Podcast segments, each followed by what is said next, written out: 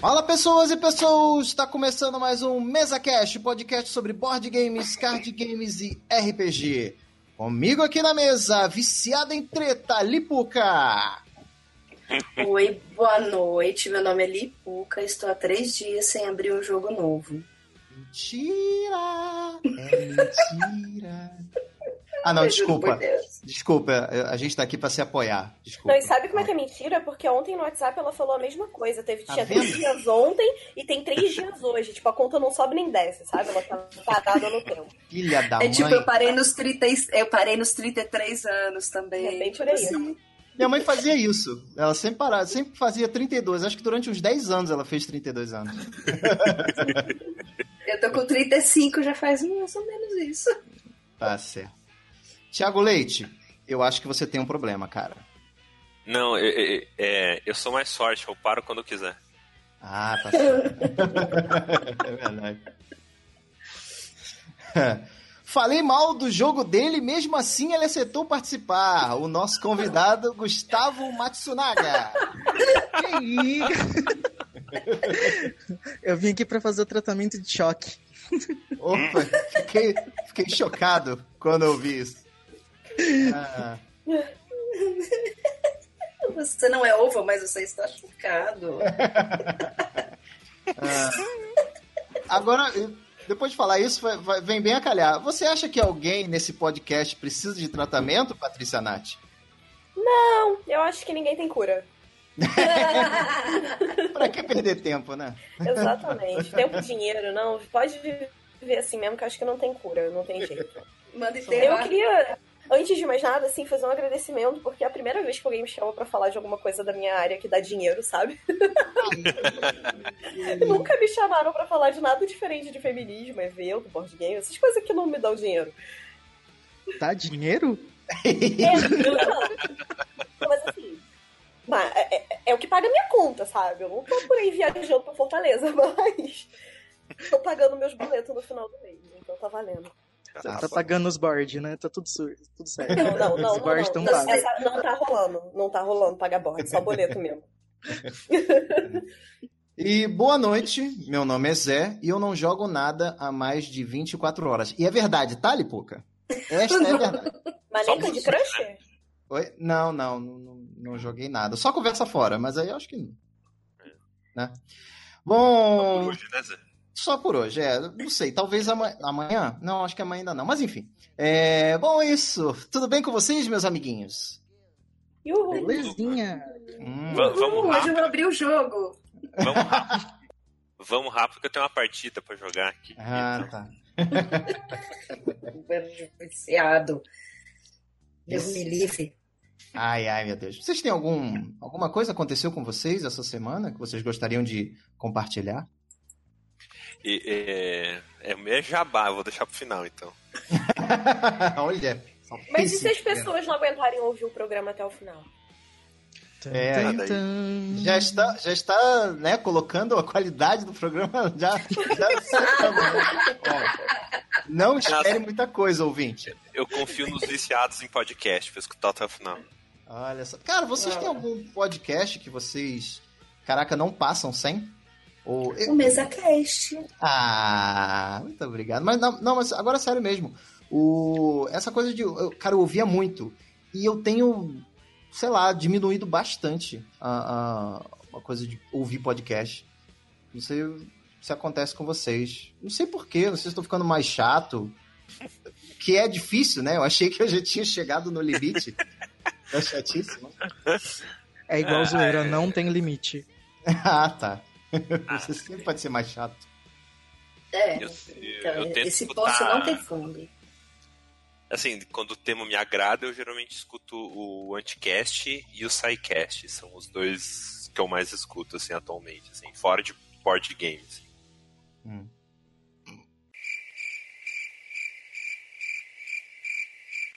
Bom, como a, a, o assunto não rendeu...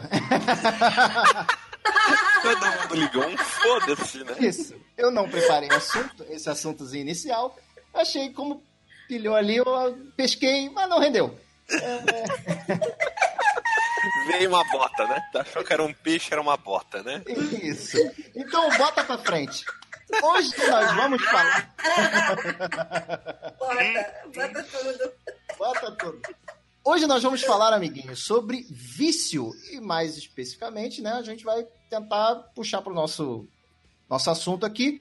Vamos falar quando chega aquela hora em que você se vê viciado em jogar jogo de tabuleiro, enfim, né? E aquilo acaba te atrapalhando. A gente vai ver como é que isso funciona meio que na cabeça, ou pelo menos tentar como é que é, tentar entender como é que isso funciona na cabeça da pessoa. Por isso chamamos dois é, psicólogos aqui que mexem também com o jogo. E é isso, vai ser muito legal. E nós vamos falar sobre isso depois do Ação Bônus.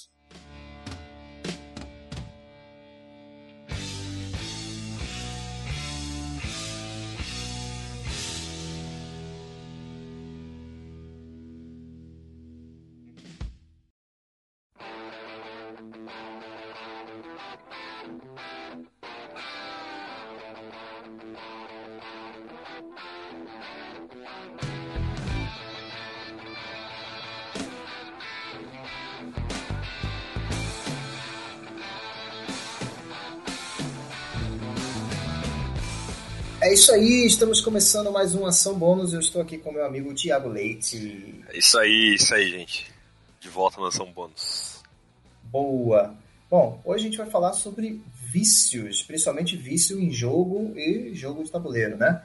É, mas. E jogo de carta, enfim, né? E É mais, outros vícios. especific- é, mais especificamente jogo de tabuleiro, né? Jogo, jogo. Né? Sim. Mas tem outros vícios aí também que rodeiam o jogo de tabuleiro, que a gente vai falar aí, e você talvez esteja sofrendo disso. E se você estiver sofrendo disso, ou você souber que alguém, você identificar que alguém está sofrendo disso, você pode ajudar essa pessoa, que é uma coisa muito legal, ou se ajudar. E como é que você faz isso? Você procura, você procura o ajuda profissional, né? Então a gente, a gente vai passar aqui uns, umas, uns sites, né? Em que você pode entrar para procurar é, essa ajuda profissional, que é a melhor coisa que você faz, né, cara? É você. É, para você se tratar, você tem que. Não, não adianta ficar fazendo Automedicação? é, automedicação, então é, soluções mágicas, né? Paliativas, né? É, paliativas. Vai lá, procura, procura um profissional que ele vai saber te passar o que que você tem que fazer, né? Muitas vezes você, tá, você muda de um, de um vício pro outro, né? Então você não tá, você não tá perdendo o vício, né? Você, você só tá mudando o alvo só, né? Então é, você não é não é vergonha procurar ajuda, né? Você não você fica muito mal de, de gripe, né? Ou de tosse, sangue. Você fala, ah, não é nada. Não, você vai no médico, né? Então isso Claro. tipo coisa também é algo que você precisa né, procurar ajuda. É, do- assim, problemas, distúrbios mentais são doenças também, né? Sim, é, São doenças e a gente tem que tratar também. sim. E não é Bom, mas- desmérito nenhum a pessoa ter isso. Claro que não. Claro que não. Inclusive, eu já ouvi falar que todo mundo tem um pouquinho, né? Todo mundo tem algum probleminha que, que precisa resolver, né? De, Ah, sim. na cabeça. Oculista, dentista e psiquiatra e ps- psicólogo é algo que você tem que ir, né? Não tem jeito. Tá certo. Bom, antes disso, a gente vai falar de outros malucos. Não, mentira, brincadeira. que é o pessoal lá do Locomotiva 26, o podcast lá, o podcast do Locomotiva 26, que é a galera lá muito maneira, entrem lá, Locomotiva 26. E agora a gente vai falar aqui dos links. Você tem um aí pra falar? Então, vou falar o primeiro que acho que é, é, teoricamente o mais polêmico, é, que é um aplicativo que pode te ajudar, tal. Talvez, né? Ele não é un- unanimidade para quem trabalha com isso, né? Mas às vezes pelo menos é um primeiro passo, né? é- já é um, um- um começo pelo menos, né? Que é o Fala Freud, Uhum. que é um aplicativo que tem lá na, na Google Play. Eu não vi, mas deve ter provavelmente na Apple Store. E né, é, fala, é, fala, não, escreve, fala Freud, né? Com, com demudo, né? Então fala Uhum. Freud, né? Terapia online, né? Então é, é um, é um jeitinho legal aí de vocês, né? Tentarem pelo menos iniciar o diagnóstico, pelo menos. Acho que Uhum. é um primeiro passo bacana. Sim, mas é lembrando que sempre você deve ir consultar um profissional. E lembrando também que o aplicativo é pago. Né? Então, É, sim, não, vai, não baixa, Ei, vou pegar aqui e pronto, resolver meu problema. Não é isso. Mas, É, enfim, exatamente. é. tá aí. Tem algum outro? Bom, e tem também, né, o- os jogadores anônimos, né? Esse é mais bem específico para quem né, tá viciado em jogo, né? Provavelmente eles devem atender mais gente que, que é viciado em jogo que aposta, né? Provavelmente. Que chega, chega mais neles, né? Mas eles estão habilitados a ajudar qualquer pessoa viciada em qualquer tipo de jogo, né? Então é o Uhum. www.jogadoresanônimos.org.br. Bom, é, a gente vai falar de principalmente de, de vício em jogo, mas assim, como a gente falou, né? Às vezes você troca um vício pelo outro e muitas vezes a pessoa não é viciada só em uma coisa, ela é um vem um conjunto de problemas. Então, se você está passando por um problema ou conhece alguém que está também passando por um problema de vício, de alguma coisa, principalmente no caso de alcoolismo, é, vou deixar aqui também, cara. Tem os Alcoólicos Anônimos, que é no www.alcoólicosanônimos.org.br. Tem também ah, o Centro de Valorização da Vida, que às vezes é essa- esses problemas mentais né, acabam vindo com muita depressão, né? A pessoa fica sem vontade de viver, né? E isso pode ser um pouco perigo, isso pode ser bem perigoso, na verdade. Então, se você está passando por isso ou conhece alguém, pode entrar lá que eles podem ajudar, que é o www.cvv.org.br Centro de Valorização da Vida. Tem, também o, o- os Narcóticos Anônimos, né? Que é um braço irmão aí do, Uhum. do Alcoólicos Anônimos, né? Que é www.na.org.br. Muito bom também, muito bom. E se você, sei lá, não está conseguindo entrar em contato com esse pessoal, cara, procure uma igreja. Geralmente, a maioria das igrejas tem é, reuniões com pessoas que estão passando por isso. Então, se tiver uma igreja perto da sua casa, vá lá, pergunta se tem alguma reunião e tal, e vai, pô, só vai te ajudar, sabe? Tem o telefone do, do CVV também, se a pessoa precisar. Que é Opa, 188. Bem facinho. 188. é aquele bem de emergência mesmo, né? É, esse é. é. É fácil, só ligar. A última coisa que eu queria falar aqui é da. Se você está querendo é, procurar um terapeuta, um psicólogo, é só você entrar no site da Associação Brasileira de Análise Psicoorgânica, a ABRAPO. O site é Associação Brasileira de APO. É, é meio esquisito mesmo, mas é isso. Associacão, né? Associacal Brasileira de apo.wordpress.com. Tá? E lá você pode achar um profissional dentro dessa associação para tentar resolver o seu problema. É isso? É, e ajuda pode até ser alguém próximo, né? Tipo, você acha que eu estou exagerando, né? Às vezes você. Ou manda uma mensagem pra gente, a gente tenta ajudar. Nessas horas a gente tenta ajudar. E É, encaminha quem pra alguém que saiba, que saiba melhor, né? A gente que Pois encaminha. é. Às vezes pode até ser só no desabafo que você queira. Estamos aí. Se precisar, pode ajudar. Pô, eu tô, tô me sentindo, tô me sentindo muito bem agora, podendo ajudar as pessoas. Tô, tô, a gente tá- eu tô me sentindo a Oprah do Sabuleiro. Ai, ai. Então é isso. Então, valeu, Thiago. Valeu, Zé. Então Até é isso. Fique, fique aí com o programa agora. Valeu.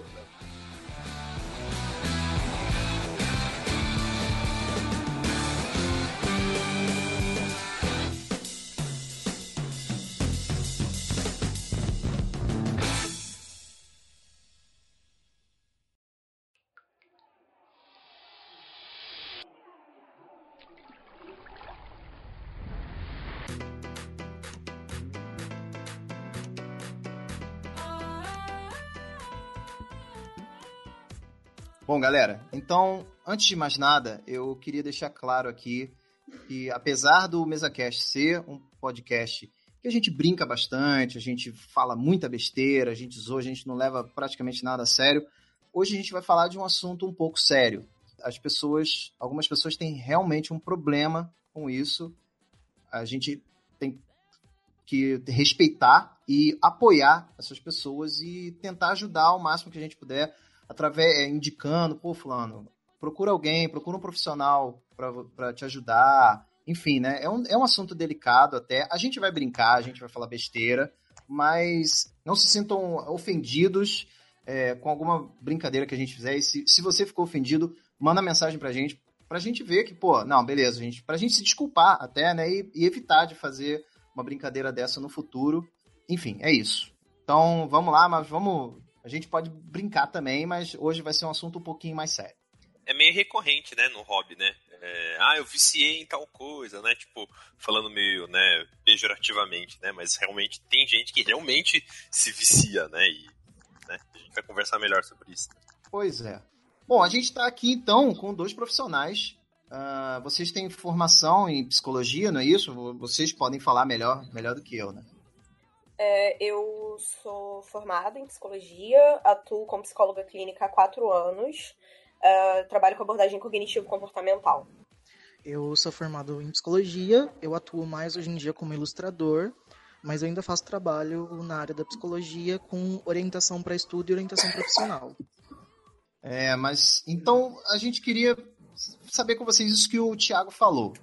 Quando é que é o vício e quando é que você pode identificar que é um vício e não que você gosta muito daquilo? que é um entusiasmo, é, né? Eu, eu uso um critério diagnóstico que uma professora minha me ensinou para quase tudo, tá? Isso vale para quase qualquer problema psicológico, de saúde mental, enfim. Uh, só é um transtorno quando causa transtorno. Hum. Eu acho que essa frase resume. É óbvio que é um resumo superficial, mas é um resumo perfeito. Então, quando é que é um vício? quando o que quer que você esteja fazendo está te atrapalhando em áreas essenciais da sua vida, sejam elas quais forem. Então, vício é a partir do momento em que você, de forma recorrente, deixa de é, cumprir seus compromissos, deixa de cumprir suas tarefas, deixa de pagar suas contas, se endivida, destrói relacionamentos. Isso eu tô falando do vício generalizado, mas é facilmente uhum. aplicado no jogo, né? Na relação com o jogo. Uhum. Então, é, eu acho que esse, não sei se o Gustavo de repente quer acrescentar alguma coisa, mas eu acho esse um resumo básico para entendimento, assim, tipo, refletir. Tá me causando transtorno real? Se tiver causando transtorno real, é hora de você pensar duas vezes no que você tá fazendo. Eu acho que é bem por aí mesmo, uh, quando a gente fala sobre qualquer transtorno. Acho que come, quando começa a atrapalhar você de fazer suas outras funções, seus trabalhos e também outras situações que são agradáveis, né? Relacionamentos com amigos, com família, né?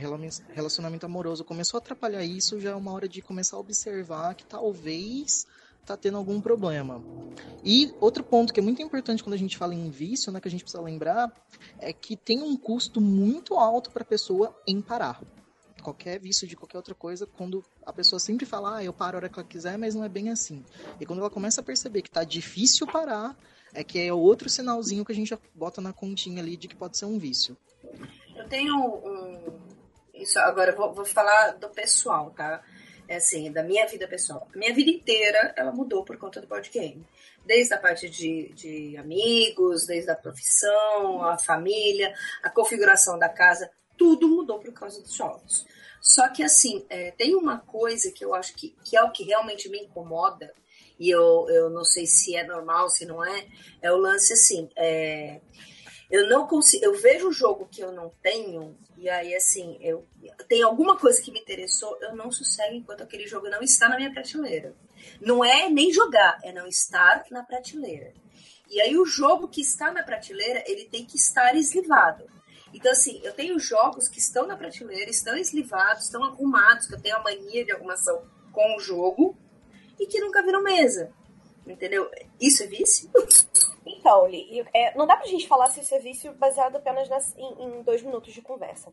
Mas assim, eu acho que a questão do jogo, ele pode vir como um escape de outras questões é, da sua saúde mental. Essa sua questão, esse seu discurso, né, de relação com o jogo, ele pode ser um escape pro estresse do dia a dia, sabe? Um escape como algo o que que acontece? O jogo, bem ou mal, jogar é uma coisa que não envolve uma relação essencial para sua vida, né? Ele é um hobby, né? Por isso que a gente chama de hobby. ele é um escape, ele é um modo, momento de relaxar, ele é um momento de você esvaziar a sua cabeça. E quanto mais estresse a pessoa pode estar vivendo no seu dia a dia, maior pode ser essa necessidade de esvaziar a cabeça, de passar um tempo né, participando de um hobby, participando de alguma coisa que te tome a concentração, que te faça desviar a cabeça da, da, da, vida. Então, o que pode acontecer nessa situação, estou sendo absolutamente superficial nessa análise, é claro, é realmente um escape. É, você se concentra e você se prende nos jogos, no prazer que eles te dão, e assim você não tá pensando na vida, né, na nossa vida de adulto, que é um saco. E assim, é uma coisa que, é, que eu vejo que é muito recorrente depois que eu comecei a fazer é, eventos, mas assim, eu percebi muito mais com os meus clientes, que tem muito cliente que compra jogo pelo prazer de comprar, que assim, é um, é, às vezes o vício é maior na compra do jogo, na aquisição, em botar ele na coleção, do que realmente jogar. O pessoal comenta muito, tem comentado muito sobre o que o Kita fez, né? Que ele desapegou tal. E tem muita gente que está se, se olhando de, é, por conta desse negócio do Luquita, né? Mas a, é muito difícil você assumir, né, que pô, eu não preciso disso. É, é complicado. É muito, é muito doído. E aí, assim, por exemplo, você falou que você tem essa coisa de que precisar ter o jogo na sua prateleira. Você chega a se endividar para ter esse jogo? Você deixa de pagar contas ou alguma coisa? Ah, não. Não, então, porque é... eu tenho três filhos que precisam comer. Então, é, não estou dizendo que você não é uma viciada, mas essa é uma característica muito importante que você não tem, sabe? Se você tivesse. E tem gente que chega a esse ponto, de deixar de pagar uma conta, de deixar de comprar alguma coisa, de deixar, sabe? De realmente é, é, depreciar a própria vida para poder pagar o jogo, para poder ter o jogo. É, essa coisa do colecionismo é muito, é muito interessante. Porque, é engraçado porque quando você antigamente tinha um, um, A gente, quando era criança, né? Tinha, um, sei lá, um, dois, máximo três jogos de tabuleiro e era isso. Tava, tava bom. Até porque é o que tinha no mercado, né? Mas assim. E, e até hoje tem gente que, mesmo com jogos de tabuleiro moderno, às vezes tem um, dois, ou poucos jogos. Mas, é, assim, na comunidade a gente vê tem muita essa coisa, né? De que, ah, até aquela coisa, sei lá, eu, eu acho meio, enfim, meio, meio feio, meio esquisito, mas cada um faz o que quer. O é negócio de, sabe, de tirar foto, tá, a famosa shelf, né? De tirar foto da coleção. Olha a minha coleção, olha quantos eu tenho. E tem essa coisa de que, ah, eu tenho, eu tenho 50, não, eu tenho 100, eu tenho 500, eu tenho mil jogos. E, não, cara, não dá para jogar isso tudo, sabe? É, então, é porque os fenômenos, eles, os fenômenos se misturam, né? Uhum. Isso daí não, não seria a síndrome do pequeno poder? Não, eu acho que também, mas é porque assim, os fenômenos todos se misturam muito. Então, por exemplo, a gente vive numa sociedade atual de consumo e exposição de forma desenfreada. Uhum. Então, no nosso hobby, são jogos. Mas entre os adolescentes, são o número do iPhone que você tem. E por aí uhum. vai. Cada um quer ter o melhor e o mais, sabe? Tem gente que quer carro. Então, assim, a gente vive numa sociedade, né? A globalização trouxe pra gente essa competição, sabe? Essa, esse consumo desenfreado. Então, a gente vê refletido no hobby essas características da sociedade né? De eu quero ter uma coleção que eu vou botar uma shelf, todo mundo vai achar uau, sabe? E eu quero. Aí sim, aí mistura com a síndrome do micropoder que a Ali acabou de falar. Eu quero ser alguém nesse hobby, sabe? Eu quero, eu quero andar nos eventos, eu quero que as pessoas saibam quem sou eu. Né? Também é, tem aquele medo de perder alguma coisa, né? Tem, tem uma sigla em inglês, Fear of Missing, alguma coisa assim. Não. agora, agora vai entrar essa música. é, mas é, Fear of Missing, alguma coisa assim. Que na época a pessoa, ela assim, nossa, eu tenho que ter esse jogo porque eu tenho que experimentar, eu tenho que saber. Eu não posso não viver com a, com a ideia de não ter testado esse jogo, né? o cara acaba, em vez de ir lá e jogar a cópia de alguém, não, ele vai lá e compra, né? É, então, eu entendo um pouco esse lado, porque assim, eu sou um cara muito. Eu, eu faço. Eu gosto de colecionar, sabe? Eu, eu sou. É claro que nem, nem chego perto, mas às vezes eu tenho medo de, de, de virar um daqueles, daquelas pessoas de, de. Sabe, daqueles programas de compulsivos, sabe? De não jogar nada fora. Acumuladores, isso. É, é sério, eu tenho medo. Porque meu pai é um pouco assim. Meu pai é um pouco, era um pouco assim, sabe? De ter Porra, ele tinha um quartinho, quando a gente morava numa casa, né? Ele tinha um quartinho. Caraca, que era, ele guardava lâmpada queimada. Então, é, é, bizarro, cara. E eu tenho essa coisa, eu, tenho, eu coleciono quadrinho, eu já comecei a colecionar é, é, hominho, bonequinho, né? Action figure, só que aí eu dei uma parada. Sim, mas é. Então, eu fiquei imaginando você com uma prateleira de homens. De homem, ah, por que Oi. não, né? e aí eu comecei. Não, não, era, era hominho, agora é homem. Agora são homens. É, empresta. mas quase não, todos é... são robôs, amigo. Então não sei se você curte, né? mas não, mas assim, é, vamos, vamos é, só apontar algumas coisas um pouquinho mais a sério aqui a questão do jogar, né, especialmente no caso do board game, ele é um comportamento extremamente complexo que envolve muitos outros comportamentos, né? A gente tem a questão do jogar, a gente no board game especialmente não é um jogo que você faz sozinho, então você tem questão de comportamento social, comportamento de grupo, a gente tem questão de, de acumular, de obsessão em ter mais cópias, que não envolve nem o ato de jogar em si, né? A gente tem essa coisa que a Paty já falou da dessa nossa sociedade mais, mais consumista mesmo, que gera esse problema. Da gente querer que a gente é o que a gente mostra o que tem e não o que a gente é, na real, no fim das contas, né? E aí a gente vai criando alguns problemas. Quanto à questão dessa coisa de acumular um pouco, né? Além dessa questão do, do, de ser o indivíduo que tem, né? Que é a questão de mostrar o poder aquisitivo, de ter as cópias, a gente também tem um pouco dessa herança que veio um pouco dos pós-guerra, né, dos nossos pais, nossos avós, de guardar para não faltar. Uhum. Né, que muitas vezes essa galera que tem esse, esse, esse comportamento de ficar consumindo coisas e guardando coisas que você fala, ah, mas isso é inútil, você já podia jogar fora. E a pessoa não joga e ela sente uma dor em jogar, muitas vezes está envolvido esse sentimento de medo de depois fazer falta. Que foi muito comum nessa época pós-guerra que realmente faltou produto para as pessoas, né? Hoje em dia a gente já não tem tanto esse problema, amém, mas a gente ainda guarda um pouco esse comportamento, até porque ele é um pouco aprendido das gerações anteriores. Mas acho que o primeiro ponto que mostra estar saudável é quando você para e se preocupa de será que eu vou? Porque o cara que vai fundo, ele não está se preocupando com, nossa, será que tá demais? Será que eu posso chegar lá? Acho que o momento que você começa a se preocupar já é um ponto saudável para você tipo, não, não tá negando que tem o um problema, né? Não tá negando que pode estar passando dos limites. É, é pior, é, é pior de nem negar, né? Às vezes é nem reconhecer. É, eu queria é um citar aqui, porque existe, né, o DSM 4, acho que agora tá no 5, que é o Manual de Diagnósticos de Transtornos Mentais, que normalmente psicólogos, psiquiatras, enfim, profissionais de saúde mental usam. E ele tem, né, uma lista de critérios de diagnóstico é, para todos os, tra os transtornos, né? Qualquer transtorno. E tem, né? O, o jogar com o jogar compulsivo, o, que na verdade é chamado de jogo patológico. E ele diz que, assim, é, para ser considerado vício, né, tem que se atender a cinco ou mais dos seguintes itens: a preocupação frequente com o jogo, e aí eu já tô aqui imaginando várias pessoas anotando os itens, né? Checklist. É, Pensei que você ia falar. Eu já estou pensando em várias pessoas que se enquadram nisso. Não, é porque assim, eu já estou me enquadrando. Não, peraí, peraí, deixa, deixa, deixa eu ver se entendi. Pra cada, cada frase que você falar, eu ganho pontos, deixa eu anotar aqui. É um bingo. É um bingo.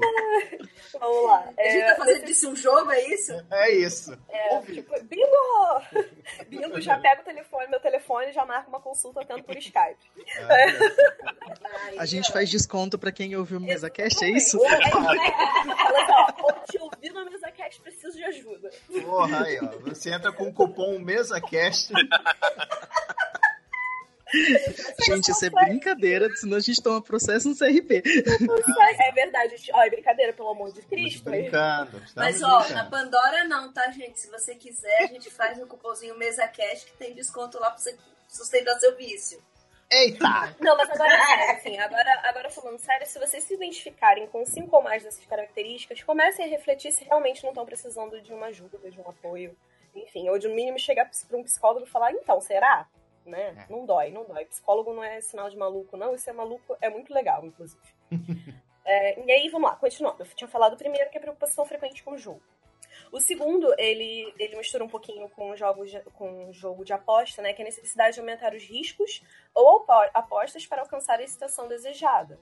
E aí, parece que não convém muito com o nosso hobby, mas não tem muito tempo no BGBR tinha alguém falando que jogava Camel Up apostando. Olha que loucura. Pois é. né? Pois é. Mas isso não, poderia, é, os riscos aí poderia ser a pessoa ter cada vez uma, uma coleção maior, não poderia ser o equivalente a, a, a tradução para o nosso hobby? Olha, né? eu ah, acho que quem tem necessidade de aumentar seus riscos vai pensar quais são. Vai pensar, olha, é verdade, sabe que eu, sei lá, saí 10 e meia da noite só porque eu queria muito buscar aquele jogo lá na, na, na subida, sei lá, do Complexo do Alemão, porque eu preciso dormir com aquele jogo. Sei lá, sabe? É, é muito Então- subjetivo. Ou então pegar aquele Kickstarter que tá lá e você não sabe se vai, se vai chegar mesmo, se vai ser taxado.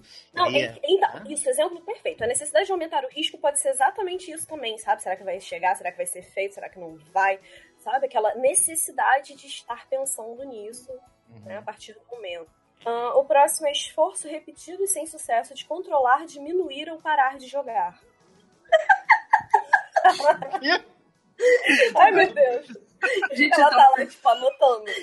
Tô... minha pontuação tá ótima. Ah, Thiago, vai vou vingar, de você. Você vai Ó, ganhar, é vamos lá, ali vai bingar já já. É, Eu sou, ó, é, é que assim, eu sou o pior traficante que tem, tá? Eu sou o traficante que consome. a maioria dos Traficante traficantes burro. de jogos consomem, no caso, né? Traficante burro, né? Continua. Vamos lá, vou continuar. O próximo, Lia, já anota aí, tá? É, inquietude ou irritabilidade quando diminui ou para de jogar. É tipo a crise de abstinência, né? Você tá, Exatamente. você tá sem jogar e você, Isso. começa a tremer, sei lá, ter, né? Agora vamos lá. Esse também é clássico. Ameaçar ou perder relacionamentos significativos, oportunidades de trabalho, educação ou carreira por causa do jogo. Gente, não vai terminar com a namorada. Pelo amor de Deus, conversa. Sabe? Se entende. Não vai, não vai jogar a madrugada inteira sabendo que 8 da manhã tem reunião de trabalho. Exatamente. Ai, isso Chega conta? Então eu fiz um ponto. Se você ficar bugada, se você for trabalhar bugadinha porque virou a noite jogando, quer dizer que você está ameaçando perder uma oportunidade de É, e, trabalho. e lembra, e lembra que esse tipo de coisa não é um dia ou outro, é com frequência. Sim, gente, claro. Por favor, não fez isso uma vez só na vida, não. É, tipo, direto, né? Todos esses critérios para diagnóstico, normalmente o DSM recomenda seis meses de repetição, sabe?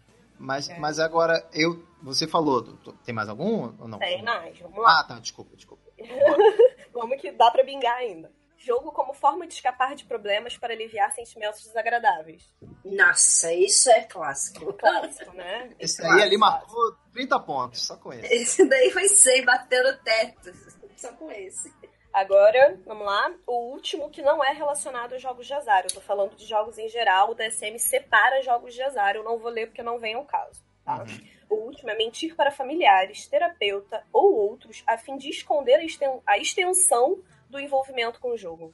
Você tem Ah, não, daí- vergonha do tanto que você se envolve com aquilo. Eu acho que tem Não, muito, viu?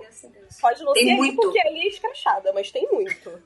Eu botei pra fuder mesmo, não queria saber, mas assim, tem muito disso, viu? Eu lembrei, eu lembrei, lembrei da Eliana. Trabalho, porque não quer que a esposa saiba que comprou mais um cara direto. Conheço É, muita gente. é. Eu lembrei da Eliana na campanha do- contra as drogas falando. que- mas como é que droga pode ser bom se você não pode contar nem pro seu pai nem pra sua mãe?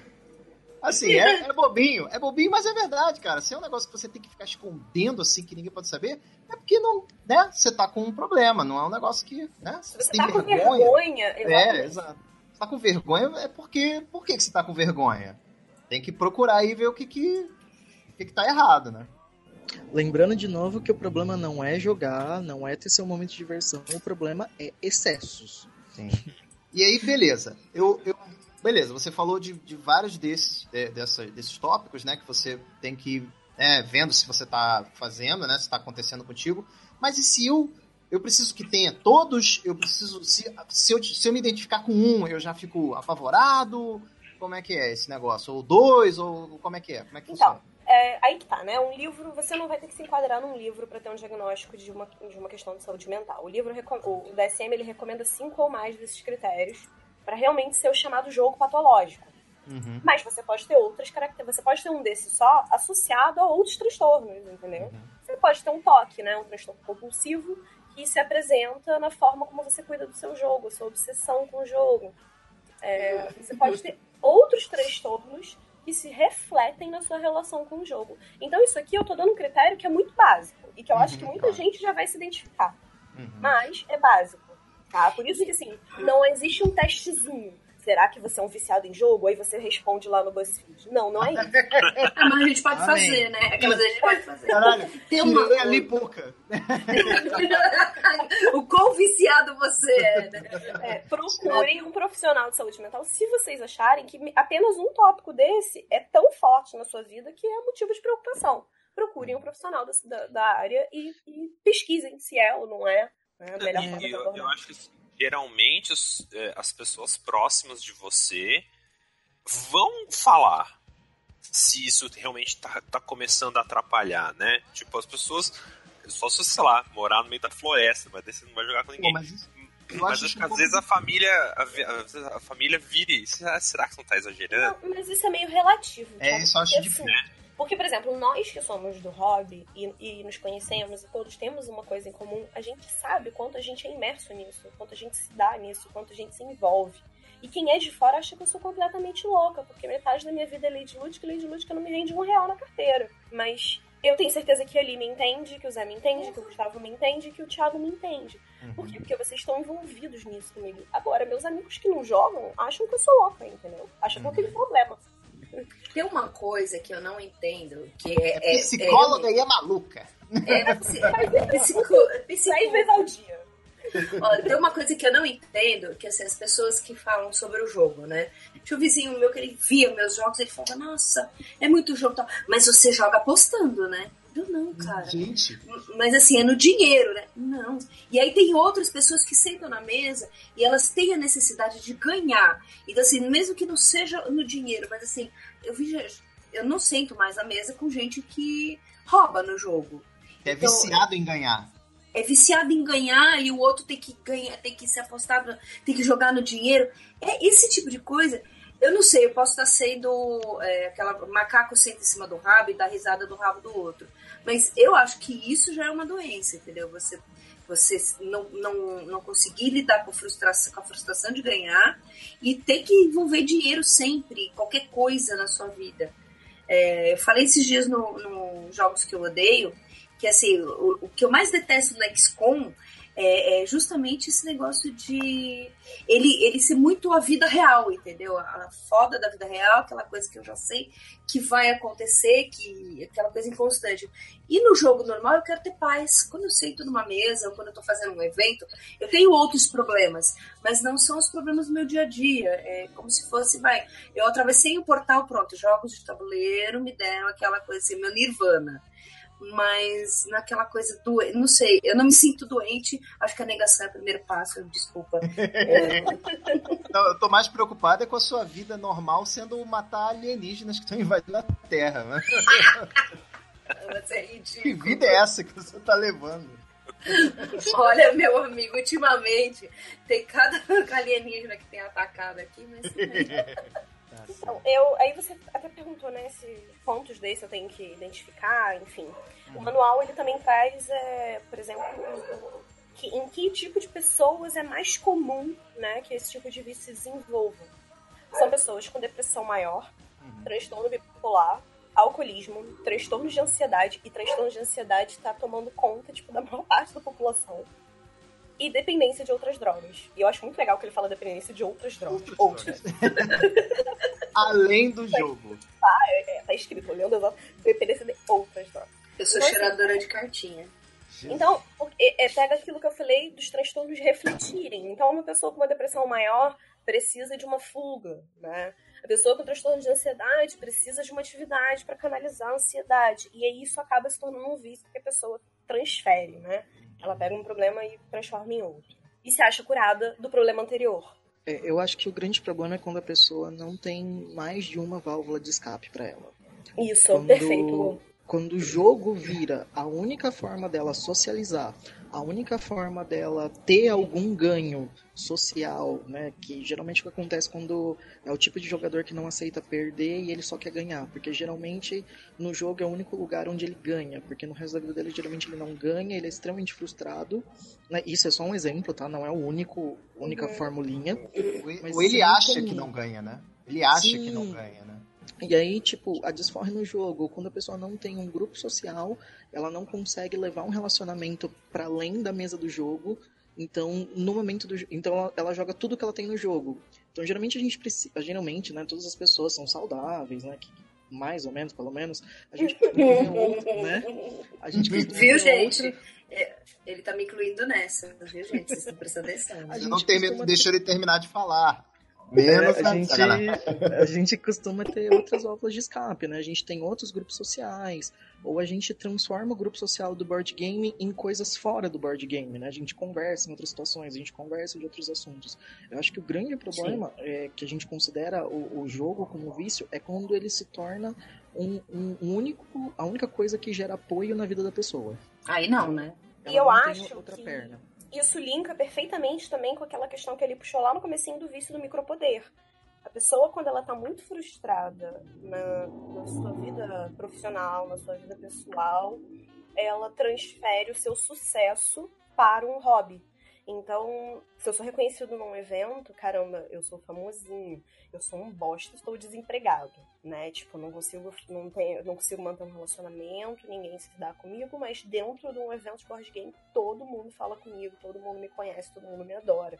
E é uma coisa superficial, né? Uhum. Porque quando a gente está com conhecidos de board game, a gente não sabe sobre essas pessoas, a gente sabe como isso transcende o mundo uhum. dos board games. Então eu sei muito sobre o Thiago, sei muito sobre a Alice, sei um pouco sobre o Gustavo, porque eu conheço eles além dos jogos. Mas dentro desse mundo é muito especial. Então isso, isso é muito atual também, né? Porque a gente tem os youtubers com todas as vidas perfeitas deles. A pessoa ela cria essa imagem de vida perfeita. Isso também é um tipo de vício, né? E que se apresenta em, em nichos. Né? Ele, ele se repete em diferentes nichos. A questão do micropoder. Quantos seguidores eu tenho? Exatamente, isso, né? E a gente tem muito isso no hobby. E é engraçado, porque o hobby, ele é um nicho do nicho. E até o, o, o por exemplo, vamos aí, o, acho que o maior canal hoje em dia é o Meeple TV ainda? Acho que é, né? Tem, e o Meeple TV tem, tipo, metade dos inscritos da pior blogueira de maquiagem que eu conheço, sabe? Uhum. Sim. Então, assim, o nicho do nicho do nicho, o total de pessoas que vão seguir ainda é muito mais baixo, tipo, do que né, os outros. Mas assim, é incrível, é isso aí, tô satisfeito. Pelo amor de Deus, não tô falando que o Jack é um maluco do micropoder, não. Eu dei o exemplo do número de inscritos. Aí, Jack não deixava, Jack, não. Você é um lixo, Jack. Você é um Jack, é lixo. Eu vou marcar ele. A maquiadora lá, a maquiadora ruinzinha é muito melhor que você. Oi, tudo bom? Blogueirinha de merda teve mais seguidor que você. Calma, tem um, um meme no Board Fantásticos dizendo que Patrícia disse que Jack é viciado em micropoder de bosta. Vai sair no polêmico. Vai sair no polêmico. Pelo amor de Deus. Jack. Não, é, a gente Jack, precisa lembrar. Jack, um recado pro Jack. Jack, procura ajuda, Jack. ajuda a mão da Bia na cara dele. Opa, não podemos apologia à agressão, desculpe. Então, assim, só, só, puxando sério aqui, a gente precisa lembrar que o que a Paty tá falando não é da pessoa, mas de quando a pessoa tá se importando mais no views do que no resto do, do que ela tá fazendo. Exatamente. Tipo, e a gente estava falando sobre como diagnosticar, né? E, e, assim, o diagnóstico é um negócio longo que exige algumas sessões, algumas conversas para a gente ver onde está incomodando e quanto está incomodando.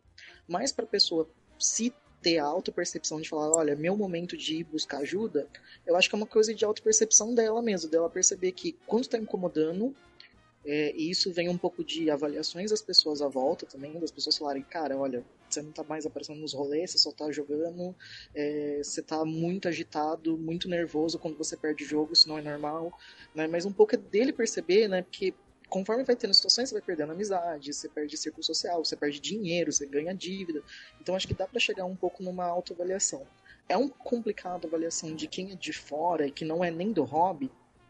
Por exemplo, é, para algumas pessoas é inconcebível você ter um hobby que é gastar tempo e esforço pessoal numa atividade que não muito. te dá numa pessoa que não te numa atividade que não te dá retorno financeiro. É, É, super assim, o pessoal acha que joga Pandora me dá dinheiro. Cara, eu tenho gasto e eu não tenho retorno financeiro nenhum. Eu só me fodo no jogo Pandora. Mas. Dá prazer, né? É, É a mesma do coisa- caralho! É, a mesma coisa Lady Lúdica, né? Tipo, como Lady Lúdica ficou com uma imagem glamourosa, de evento incrível, com muita gente, muitos apoios, mas, gente do céu, se eu mostrar pra vocês a nossa planilha financeira, o nosso déficit tem quatro dígitos e assim, ó, já estourou muito. Assim.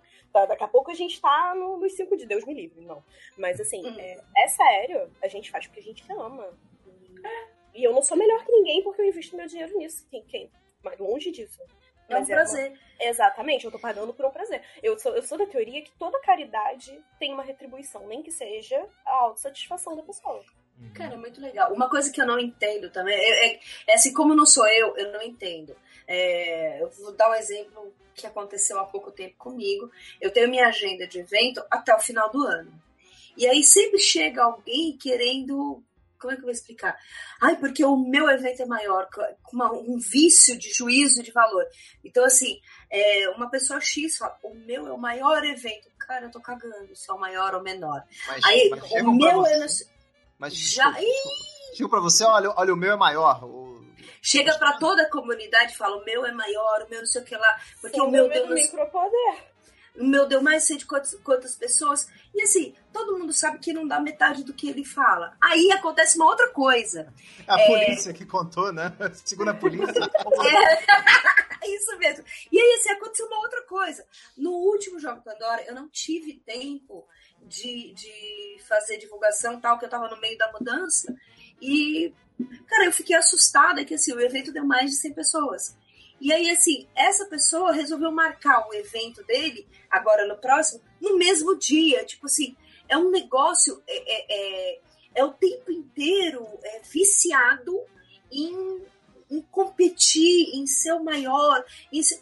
E, cara, tipo, é, é, nesse tipo de coisa, eu tô cagando. Será que isso é também um, um problema da pessoa? Porque não é só comigo. É... Então, assim, no meio do RPG, ele, esta pessoa é o maior grupo de RPG. No meio do board game é o maior grupo de board game. É sempre um maior em tudo. E não é, mas é um negócio de juízo de valor. E não é só ele. Em São Paulo eu vi acontecendo Então, isso. Essa que é a síndrome do micropoder. É a pessoa realmente achar que ela é alguma coisa. E, gente, eu não tô dizendo que não é. Eu só, eu só tô dizendo que, assim, não é mais, entendeu? Mais alguma coisa do que outra.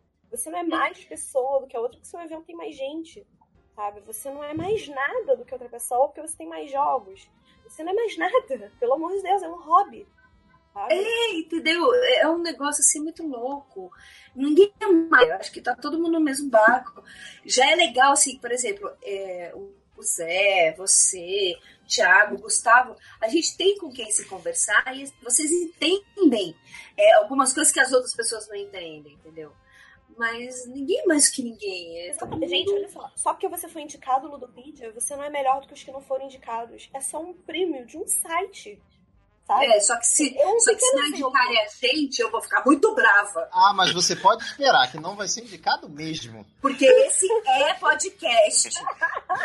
Nós Não. temos um Eu, orgulho. eu, eu, eu- banidos eu- eu eu Eu vou, eu eu vou me orgulho. abster. Eu tenho orgulho de ser o pior podcast sobre board game. Não, cara, você tem que competir com Nipples e Nipples, que faz esse trabalho muito bem feito de ser o pior. Falar nem o pior, você é tão ruim, Zé, que nem o pior Pois tu é, consegue. cara, sinto muito, eu acho que não. Ah, mas enfim, você- é- Vocês têm nipples no, no, no, no título. Pô, como isso pode ser ruim? Cara, é que cara, tem são o nipples né? do zombie, é, tipo, tem Entendeu? É o zombie, ele consegue. Não, gente, eu acho que gente tá importante. rindo, mas é isso, sabe? O prêmio Ludopedia não diz quem você é. Pelo amor de Deus, vai ganhar um prêmio de doutorado na sua área. Ou se você ganhar um prêmio como melhor editora do país, isso é uma conquista, porque a editora envolve todo um trabalho empresarial, de vendas. Mas assim, gente, um prêmio do seu hobby, e aí nesse caso eu tô falando dos criadores de conteúdo do hobby, que até onde eu sei, ninguém tá vivendo disso, né? Ninguém ganha dinheiro pra viver disso, a maioria só gasta. Uhum. Então, assim, você tá falando de um hobby, porque se você não, é, se não te dá retorno financeiro, é um hobby, e você tá se achando melhor que os outros porque você ganhou um selo de um site. Entendeu? Pensem, assim, eu tô falando, reflitam. reflitam sobre por que isso é tão importante para vocês. Eu, eu vou fazer algumas pontuações aqui. Primeiro, eu acho que assim, você ganhar o prêmio do site é um reconhecimento que você está fazendo algo legal. Ok? Parabéns. Concordo, é. Uma coisa é você ganhar um prêmio, uma coisa é você ser indicado, uma coisa é pessoas chegarem para você e falar que você está fazendo um trabalho legal. É, é importante para você ter uma avaliação do que você está fazendo, é um feedback de continue assim ou não. O segundo ponto é competitividade, tanto em jogo quanto em vida. É ok ter um pouco de competitividade, de você querer se superar, de querer ser o melhor. Outra coisa é ser o competitivo errado, que é o cara que não sabe ganhar, que é o cara que quer ganhar e jogar na cara do outro. E aí vem Joga umas sujo, compens- né? E vem umas compensações aí de que são meio complicadas e aí talvez seja bom buscar ajuda para entender por que você não consegue se sentir bem consigo mesmo sozinho e precisa compensar em fazer essa divulgação e jogar na cara do outro. Uhum, isso aí. né? A, a gente meio que brinca, bem na brincadeira, bem suja mesmo, de vez em quando, que fala, tá querendo compensar o quê? O tamanho do pinto? É, mas é. Não, Então, isso, eu pra mim não é brincadeira, claro- não. Eu quero deixar claro que eu não tô minimizando o prêmio Ludopedia, que realmente é uma coisa incrível, é um reconhecimento maravilhoso, mas a partir do momento que você usa isso. Patrícia Nath falou que o prêmio no Ludopedia é uma merda. Exatamente. Que o Jack. Ah, eu tô me comprometendo horrores aqui. Polêmico vai ter, vai ter matéria até o final do ano. Meu Deus. tá É, tipo, é uma conquista realmente incrível. Se eu tivesse o prêmio Ludopedia de eventos e eu tivesse concorrendo, eu ia estar muito feliz. Agora, eu não sou melhor que ninguém por estar concorrendo ou outra pessoa não estar concorrendo. Se eu ganhei ou não ganhei, é um reconhecimento pontual para aquele trabalho, que é muito bacana. Mas você não pegue isso e faça, tipo, o cara que ali acabou de citar, que eu não sei nem quem é, mas é isso aí. Ha, o seu conteúdo é uma merda, porque você não concorreu no prêmio Ludopedia. Gente, pelo amor de Cristo. Não, é por É. favor, gente, sejamos adultinhos, né? A gente já Exatamente. passou dos três Ah, anos de quero idade. É, o, o Gustavo falou no negócio, você ter, ter essa coisa, né, de que, ah, eu ganhei, eu... é, acho que o vício tem um pouco disso também, né, de você ter aquele momento de prazer e depois ele vem assim, aquilo, aquilo acaba, né, fácil. Aí Eu- tá. Eu não fui- tenho nada com ganhar. Eu Oi? Não entendi. Eu não sinto isso com ganhar o jogo, tô sendo muito sincera. Eu- Não, não, não, eu, eu quero dizer quando a pessoa é, é viciada em alguma coisa, ou, Ah, ou em ganhar, ou em algum. Ela quer muito, quer muito, quer muito, quer muito. E ela ganha, e aí ela só quer ganhar, só que aquilo afasta as pessoas, como vocês falaram, né? É, é, traz transtornos pra ela e ela aquilo vira, acaba virando dor. Eu até peguei uma frase aqui quando eu fui pesquisar, né? E é uma frase da, de, uma, de uma pessoa chamada Ma- Margaret Mead, eu acho que é esse o nome dela que se fala assim, né? Eu acho que eu- a pronúncia é essa. Que tá escrito aqui que a virtude é quando tem dor seguida do prazer. O vício é quando tem prazer seguido da dor. Eu achei isso muito legal, cara, porque eu acho que tem muito dessa coisa, eu- isso a gente acaba vendo, eu, que, sei lá, eu, eu vejo mais, né, em, em pessoas que têm dependência química, por exemplo, que é aquela coisa de eu preciso daquilo, eu preciso daquilo, e aí sacia aquela vontade, e aí tem um minuto de ah, que bom, mas aí depois aquilo passa, Volta, né? E aí vem, toda, vem todas as coisas ruins que aquilo pode trazer e vem, assim, O vem com rebote, força. né? É, vem com força. Eu não sei, acredito que, isso, isso possa ser aplicado também em questão de jogo, né? O cara, a pessoa, né, fica viciada em, naquilo, e, mas só que aí depois ele se- pode sentir aquele vazio, ou talvez o jogo, comprar o jogo, ter o jogo, ou sempre É, ganhar, pode ser para preencher um vazio, enfim, não sei. É, o que eu acho que, assim, essa, essa parte que você tá falando, né, do prazer, eu acho que a pessoa que tem essa necessidade, ela não vai. Eu, eu- é um achismo tá, social. Eu Uhum. acho que essa pessoa ela não vai permanecer muito tempo com board games. Esse é o tipo de pessoa que normalmente vai se transferir para o jogo de azar. Uhum. Por quê? Porque é aí que tá a diferença entre os vícios. Por exemplo, existem dois manuais, né? O que eu li, que é o DSM, que é o manual americano, e existe o CID-10, que é o manual europeu, tá? E o manual europeu, quando ele fala de jogo patológico, ele exclui jogos com aposta. Por quê? Porque são características diferentes. Aham. Porque a aposta trabalha isso que você falou, a adrenalina, né? A questão do a conquista, aquela coisa que é forte, que vem com vontade, né? E no, no, no jogo de tabuleiro, eu acho que essa sensação, eu acho, pode ser que apareça alguém que, que se sinta assim. Essa sensação ela é muito ínfima, ela é muito leve, muito branda, porque ela não envolve riscos reais. Os riscos reais é, não estão envolvidos naquela vitória barra, ou naquela derrota. Eu acho que está mais relacionado é, porque assim, o jogo patológico, ele se enquadra em transtornos de hábitos e impulsos. E o jogo de azar, ele já está mais ligado realmente a vícios, é, já no mesmo estilo realmente de drogas e alcoolismo. Tá? Que é, é uma coisa mais compulsiva, que é a questão do, do dinheiro envolvido. Existe uma coisa na questão dos jogos de azar, que é o desespero para recuperar dinheiro. Eu li uma analogia maravilhosa. Se a gente vai ao cinema, gasta 50 reais vê um filme bosta, tá? Que o cinema fala, joguei 50 reais fora, você vai para sua casa e supera. Se você joga um jogo de pôquer e perde 50 reais, você vai jogar outra partida para tentar recuperar aqueles 50 reais. Uhum. Você vai perder 100. E aí que você vai entrando nessa, nessa reação em cadeia. Uhum. Da adrenalina com a esperança de recuperação e aí vai indo. O, o manual novo, né, o, o CID 11 que tá, ele tá para sair, né? Ele tá uhum. tá terminando de ser finalizado. Ele acrescentou é, a questão dos jogos digitais como um separado. Ah, sim. Ah, é?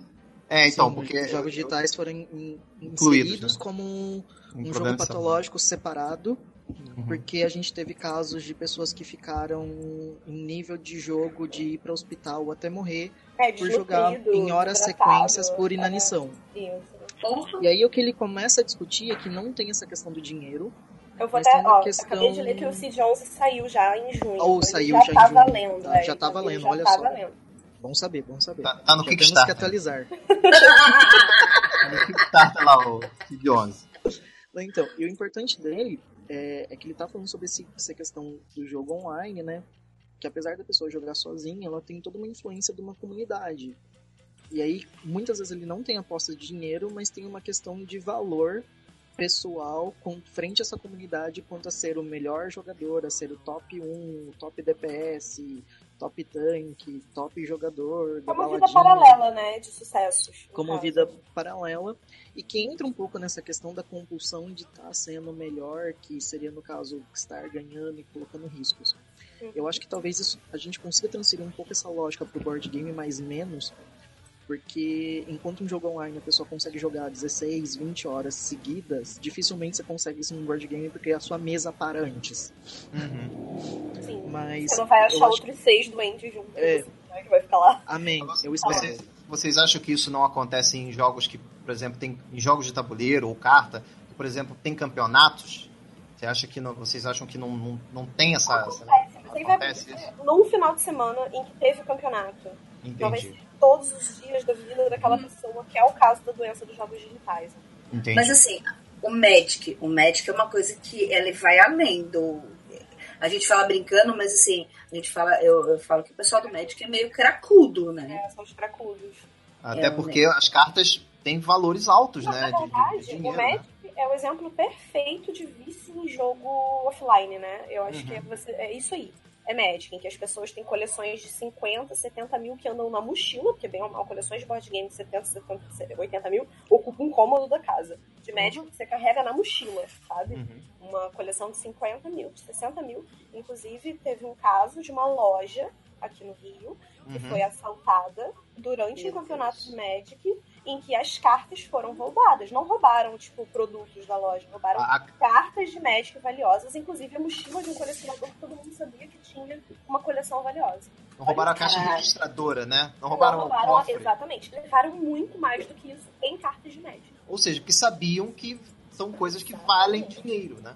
Olha, olha o nível em que a coisa chega. Foi um, um, um assalto encomendado para cartas de Magic. Uhum. Eu tenho um amigo que ele fala assim, é, quando você compra um board game, você tá vendo o que você tá gastando. Bem ou mal, é 200, é 100 conto, é numa lata só.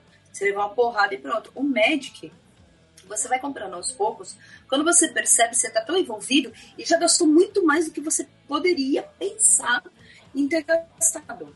Eu, eu, um assim, o Pedro ganhou é, o Pedro, o Pedro ganhou um deck de Magic esses dias, né? E eu falei, puta que pariu, não, pelo amor de Deus, né?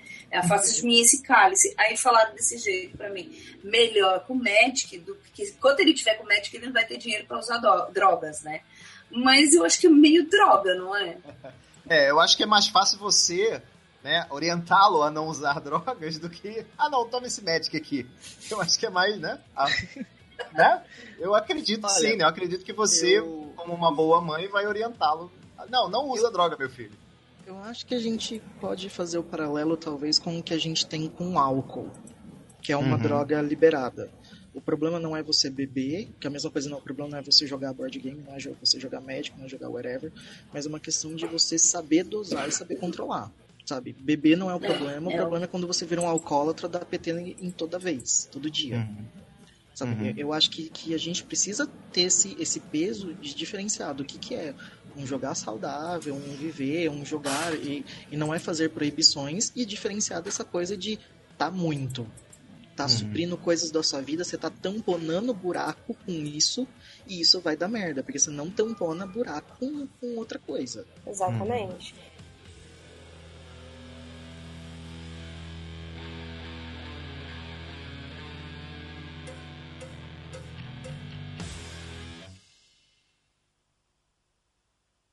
They to make me go to rehab. I no, no, no.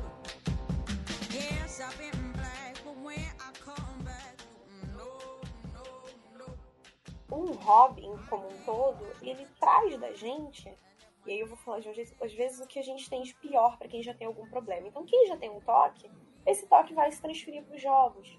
E aí eu vou citar um exemplo meu, que eu acho que é bem relevante. Eu tenho uma tendência à compulsão por consumo. Eu sempre tive essa tendência, desde muito nova. Eu trabalho desde muito nova, ganho dinheiro, meu próprio dinheiro há muito tempo.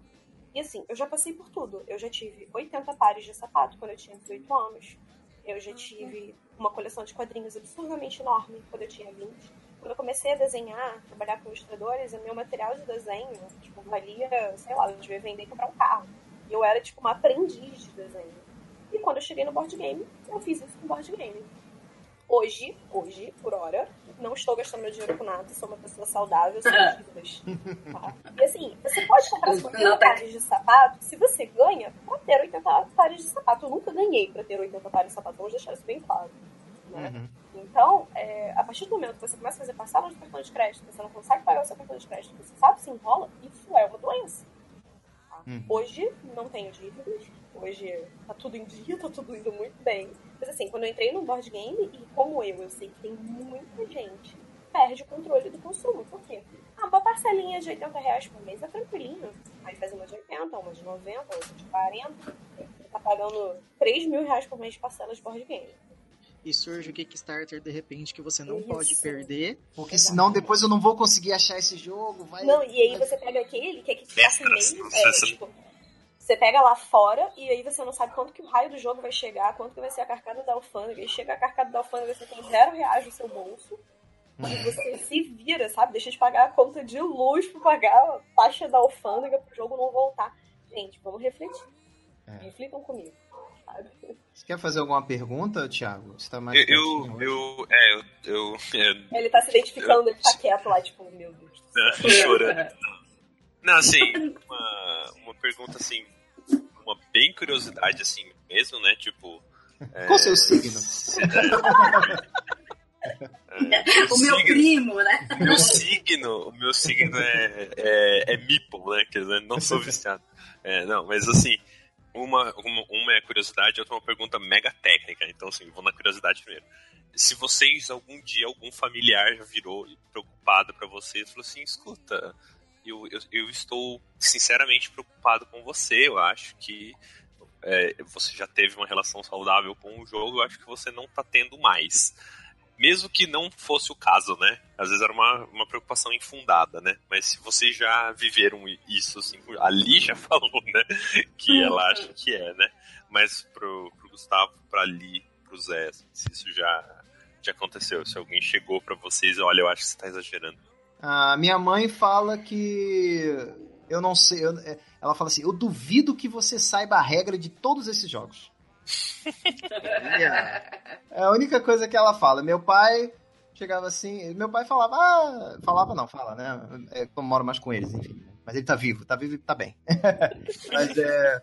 Mas ele fala assim: você fica gastando dinheiro com esses macacos. Pra, pra ele tudo é macaco. Tudo é macaco. Quando eu desenho, é tudo macaco.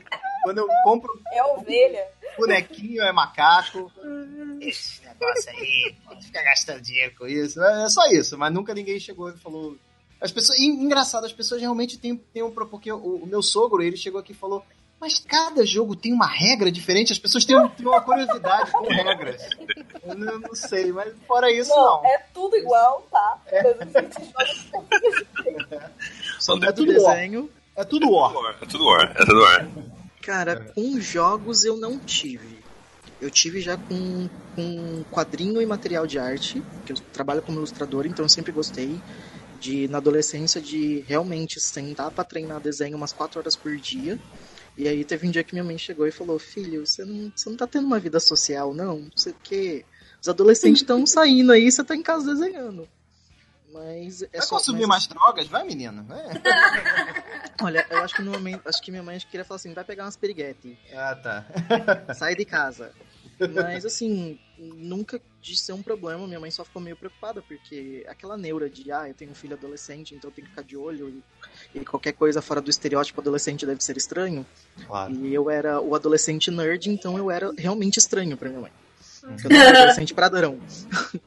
Mas fora isso, nunca tive problema não. Com, com jogo nunca rolou. E olha que já, já, já tive meus momentos de vender a alma pro jogo, assim. Jesus. De todo o tempo livre eu tava jogando.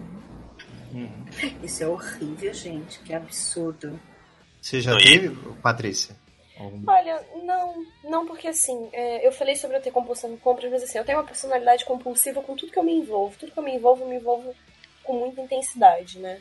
Então acho que as pessoas já estão acostumadas. É, elas olham assim, hum, é a compulsão da vez, deixar ela, daqui a uns seis anos deve passar. Entendeu? Seis anos. Ah, é Às vezes bom período. mais, às vezes mais. Aí as, as pessoas já acostumaram, entendeu? Já então deixa pra lá. Já Ninguém reclama mais, não. Reclamaram lá pela primeira compulsão aos 12 anos de idade.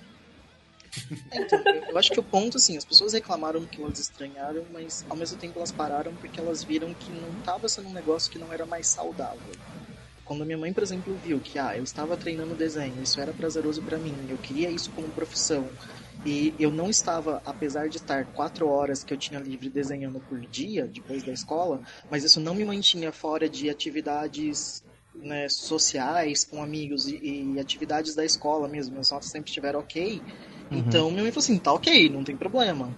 Sabe? Você só tá investindo um tempo aí que seu que é livre e beleza. Apesar de bater a primeira preocupação, porque ela achou que eu ia ser o adolescente clássico que ia ficar saindo por aí. E aí ela assustou porque o filho ficava sentado desenhando. Uhum. Tem um problema esse menino. É, Tem alguma nossa, coisa errada com esse É menino. muito nerd esse moleque, não pode ser assim. Bom, mas e É, a, bom, eu, eu perguntei e não falei, né? é, a sua pergunta técnica? Ah, e você também. É verdade, né? Se entrega aí, moleque.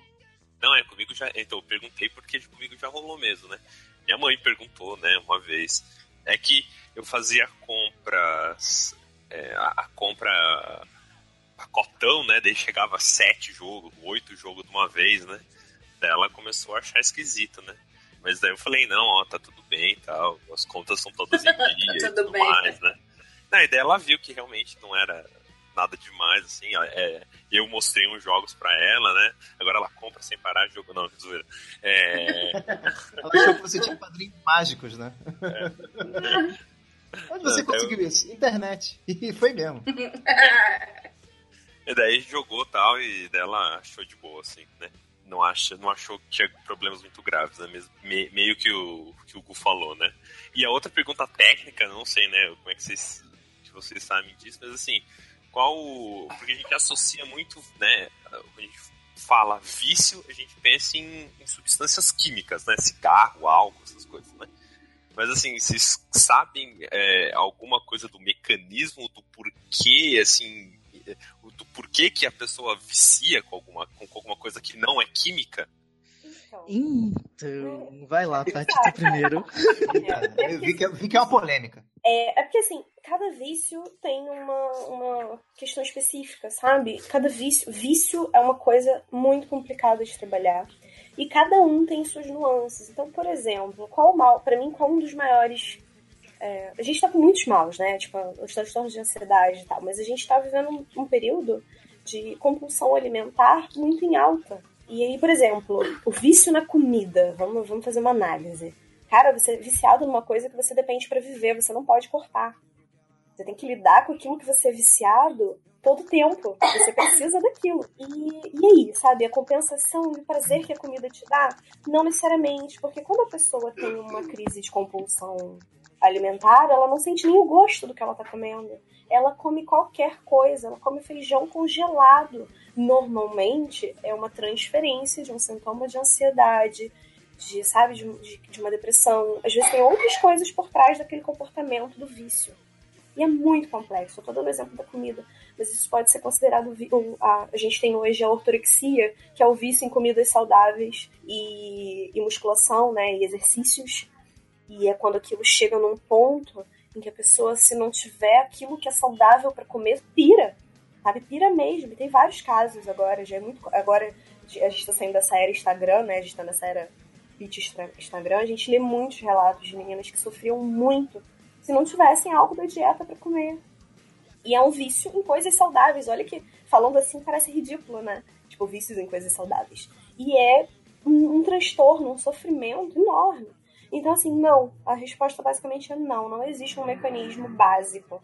Porque até o mecanismo que a gente pensa quando fala em droga, que é o prazer, né, a compensação, a resposta prazerosa, nem todos os vícios apresentam uma resposta prazerosa.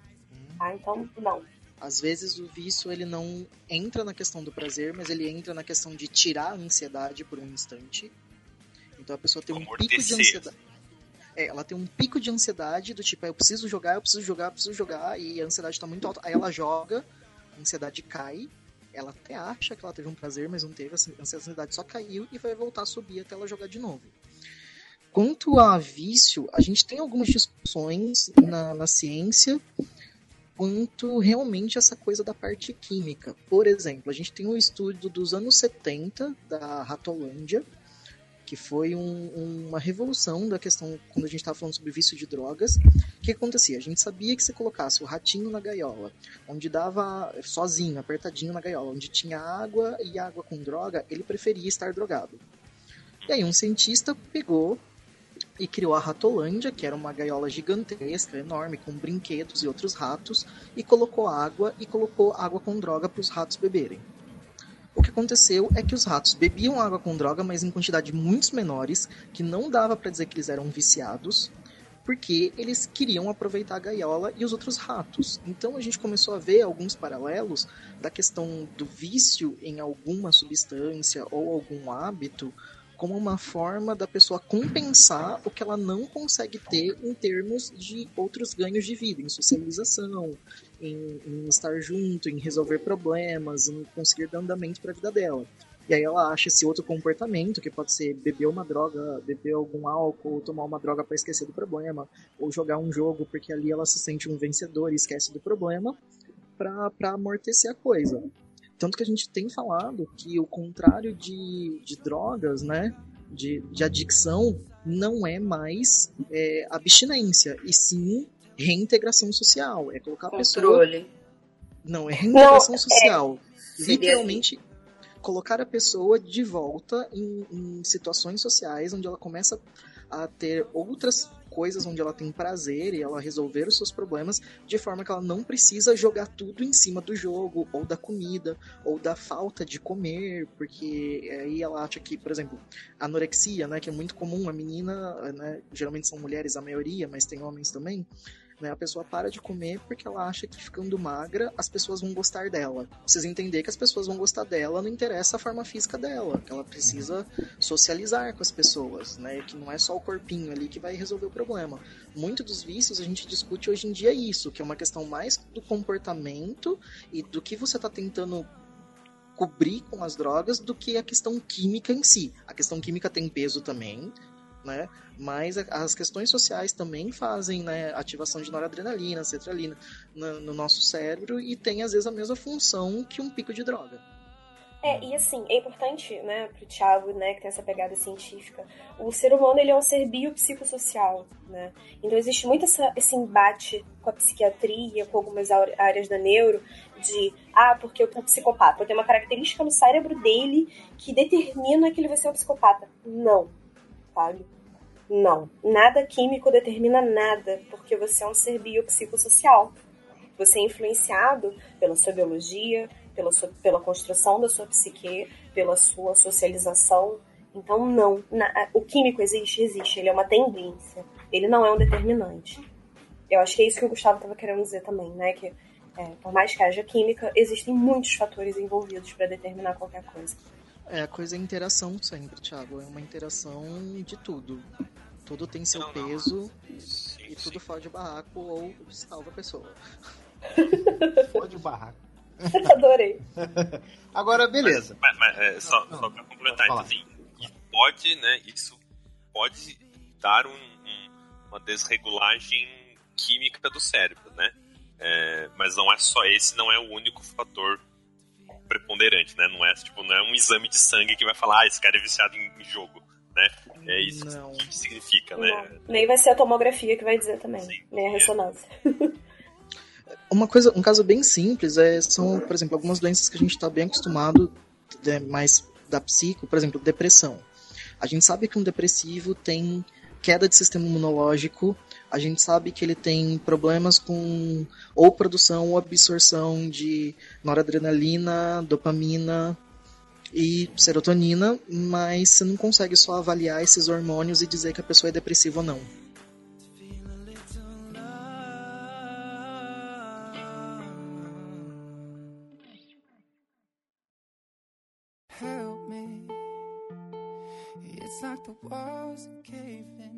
Você vê que um amigo, um parente, alguém, alguém próximo a você tá com um problema, acho meio complicado de você chegar e falar, fulano, acho que tá com um problema, porque às vezes a pessoa fala, eu? Eu não, tá maluco? Não, Ei, que isso, eu tô, pô, só, eu só jogo um pouquinho e tal. É complicado você chegar para abordar a pessoa. Você tem que ir com muito cuidado, né? Para não, pra não afastar a pessoa, a pessoa não, não ficar, né? Achando que você tá acusando ela, é, tá me chamando de maluca e tal. E aí, como é que a gente faz isso? Como é que a gente chega para tentar ajudar uma pessoa que a gente tá vendo que tá numa situação dessa? E se você se, se identificou, se você tá achando, pô, eu acho que eu realmente tô meio atrapalhado aí com, essa, com esse negócio. O que que eu faço? Né? Tanto para um, um que você quer ajudar, quanto você mesmo. O que que, o que que eu tenho que fazer? Olha, é complicado porque envolve muito um processo pessoal da pessoa aceitar aquilo, né? Não é de uma hora para outra, né? Quando alguém avisa.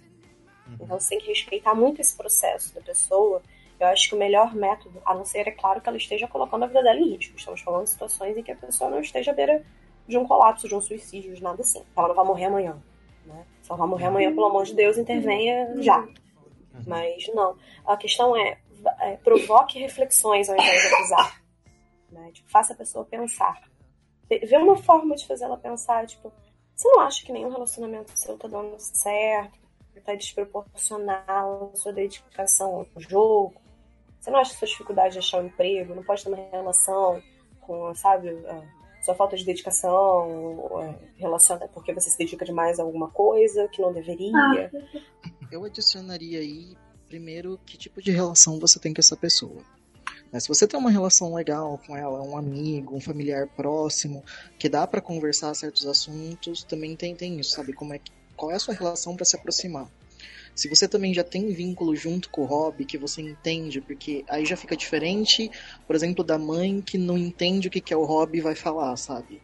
E aí precisa ter essa coisa de, de fazer parte do meio também, é um pouco mais fácil.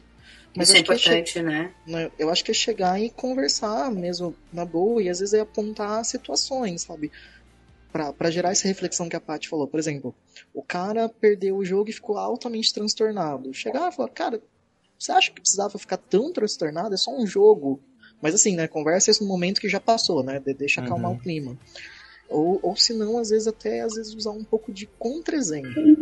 Quando alguém próximo toma uma atitude que essa pessoa faz, e essa pessoa critica a pessoa, e você fala, então, mas você também faz isso de vez em quando, para levar essa pessoa à reflexão. Porque uhum. é muito difícil você conseguir, é, apontando o dedo e falando porque você é assim e você tem que ir, não vai funcionar, você vai fazer a pessoa ficar mais revoltada o negócio é acolher um pouco e levantar as questões. Seja, seja uma pessoa que acolhe. Por isso que é importante uhum. qual é a relação que você tem com ela para chegar para falar. Uhum. E se você se viu nessa situação, eu acho que a melhor coisa a fazer é você procurar uma ajuda profissional, né? Para tentar, né? É, resolver, isso, tentar resolver. É, gente, psicólogo é caro, a gente sabe, mas procure uma universidade de perto de você que tem o curso de psicologia. Todas as universidades que possuem o curso, elas têm clínicas de atendimento social, tá? Normalmente com preços particulares. Exatamente. Todas as universidades que oferecem curso de psicologia, elas vão ter lá. São estagiários, são pessoas que estão cursando ainda, mas são todos supervisionados, tá? Por, por professores, orientadores. Então, pode tranquilo que é um atendimento de qualidade. E normalmente o preço social, às vezes, até gratuito, dependendo da universidade. É, não é. É, procure, sabe? É, busque, busque pelo plano de saúde. Existem várias formas de você acessar. Algumas cidades têm, têm bons serviços de psicólogo também da saúde pública, não só ligado a postinho, mas alguns serviços um pouco mais especializados e separados, algumas cidades têm. É, hoje em dia a gente também tem alguns psicólogos que atendem online, que aí dá para ter um preço um pouco mais legalzinho, porque bancar o consultório é uma das coisas que pesa, o peso da terapia também de caro. E assim, gente, é um investimento em saúde, então às vezes vale a pena. Sabe o que, que é? Quando você tem câncer, você não economiza força e dinheiro para curar. Só que, gente, transtorno, é, transtornos psicológicos também matam, tá? É, a gente tá falando do vício em jogo, que a princípio não leva à morte, pelo menos até onde eu sei, né? Pelo menos esse do jogo patológico. Ele leva a deficiências na sua vida. Mas a gente, quando fala de saúde mental como um todo, por que, que a gente trata uma dor na perna, mas não trata uma dor na, no coração, sabe? Uma dor na mente, uma dor psicológica. Por que, que a gente dá tão pouco valor ao nosso psicológico? Essa é uma reflexão também que eu queria deixar, sabe? Muito bem. E com isso, amiguinhos, vamos chegando ao fim deste programa, que foi tão legal. Eu espero que tenha ajudado alguém que está se sentindo aí, sei lá, com essa esse problema, ou então que você tem um amigo que você está vendo que está passando por isso, você possa apresentar esse programa para ele, quem sabe isso não faz uma reflexão na vida dele, faz ele, ele se ligar que talvez ele tenha que procurar uma ajuda, ou você mesmo, enfim. Bom, galera, ou eu. Não, né? Ou vai ver a gente jogar alguém na lama, tipo, meu Deus, eu sou um doente. tipo, sabe, né? Tá lá no cantinho do quarto abraçado no joelho chorando. É, só, só uma coisa salientar importante, é, gente, caso você tenha achado que você pode ter um problema, busca ajuda. Mas às vezes você vai até ajuda e descobre que seu problema não é tão grande assim e que é normal. Alguns perrengues todo mundo tem. Né? Nem tudo é patologia, nem tudo é doença, tem escalas e tem escalas que são normal. Então também, né? Porque sempre tem um hipocondríaco, uma pessoa meio é paranoica que já vai jogar o negócio lá em cima. Ah, meu Deus, como é? Eu não sei, Hugo, mas eu acho que todo estudante de psicologia ao longo da faculdade acha que tem tantos problemas. A gente acha que tem tudo. Gente do céu, é um desespero estudar saúde mental. Não, mas, mas, mas, mas e, e, na engenharia de alimentos a gente vê umas doenças também. E daí, nossa, tipo, a gente via, sei lá, contaminação de caldo de cana que dava doença de chagas. Daí você sentiu uma pontada no coração, você. É. Eu tomei caldo de cana, eu estou com doença de chagas, tá ligado? Tipo, é muito normal. Tomou isso. caldo de cana quando tinha 13 anos e, ah, meu Deus, agora a doença tá se manifestando. É. gente, calma, tipo... tá? Calma. Mas então é isso, amiguinhos. É, muito obrigado a Patrícia, muito obrigado ao Gustavo. Eu queria agradecer também, eu esqueci até de, de devia ter falado isso no início, mas eu queria agradecer muito a galera que se prontificou a participar do programa. Infelizmente não deu para chamar todo mundo, gente. Mas assim, eu botei lá no, no, no Facebook é, dizendo se quem, quem da área de psicologia gostaria de participar. E muita gente veio falar, muita gente, gente veio se oferecer. Eu queria agradecer muito a vocês que se ofereceram para falar. Inclusive, algumas pessoas até deram é, outras sugestões de outros programas que, que eu acho que a gente pode fazer. Então, assim, valeu. Infelizmente não deu para chamar todo mundo, mas muito obrigado, galera. Muito obrigado mesmo. E então agora chegamos àquela parte legal, aquela parte marota, que é a parte dos Jabba.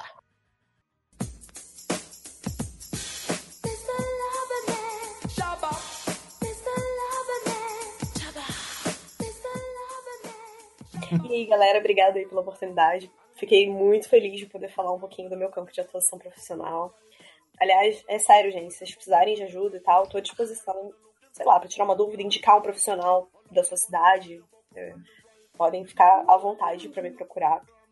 Agora, falando né, sobre meu, meu, minha vida no hobby, meu vício, é, Lady Lúdica de Casa Nova, dia 6 de outubro. Vai ser um baita de um evento, vai ser incrível. A gente tá num local novo, a 30 metros de distância do local anterior. Então não se preocupem, eles vão pegar o mesmo transporte, a mesma condição para chegar no evento, só que agora nós temos ar-condicionado. Isso aqui no Rio de Janeiro é essencial. Então, e diversão offline tá chegando também, tá lá, estamos com um painel de eventos lá no Diversão Offline, então quem quiser lá dar um alô, dar um abraço, estamos aí. Obrigada, gente. Obrigada, Li. Obrigada, Zé. Obrigada, Thiago. E obrigado, Lu, aí, por colaborar também para a profissão. Bom, eu queria primeiro agradecer ao pessoal aí por me convidar. Achei super legal a participação. Já tô triste que tá acabando, quero mais. Adoro vocês.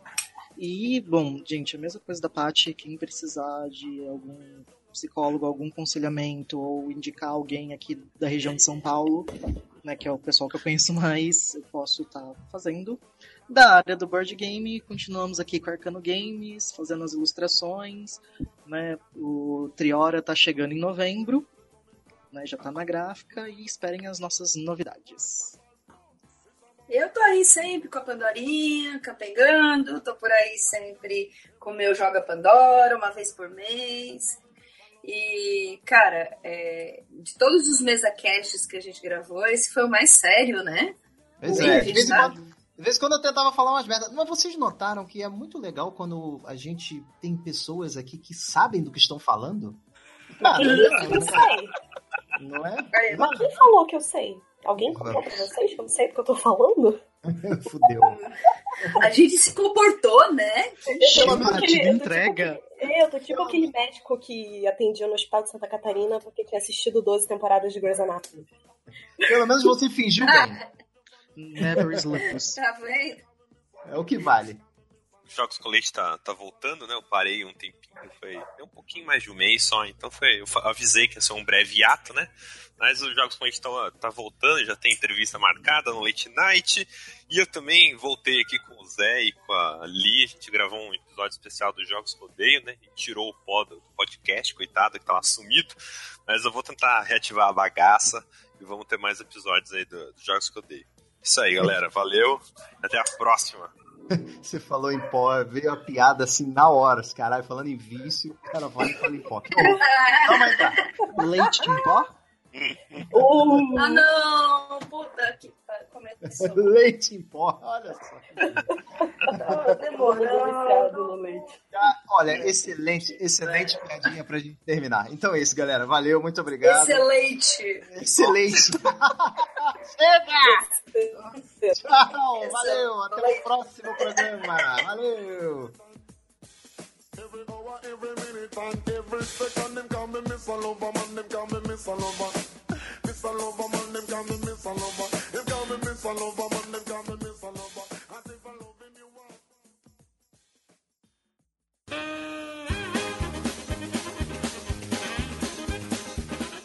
Ai, ai, ai. Tem uma música pra isso, você sabia, né? Todo ovo que eu choco me choco de novo. Você vai se fuder pra achar essa música agora pra botar na edição. Ai, Nossa senhora. Tá bom, Li. Sim.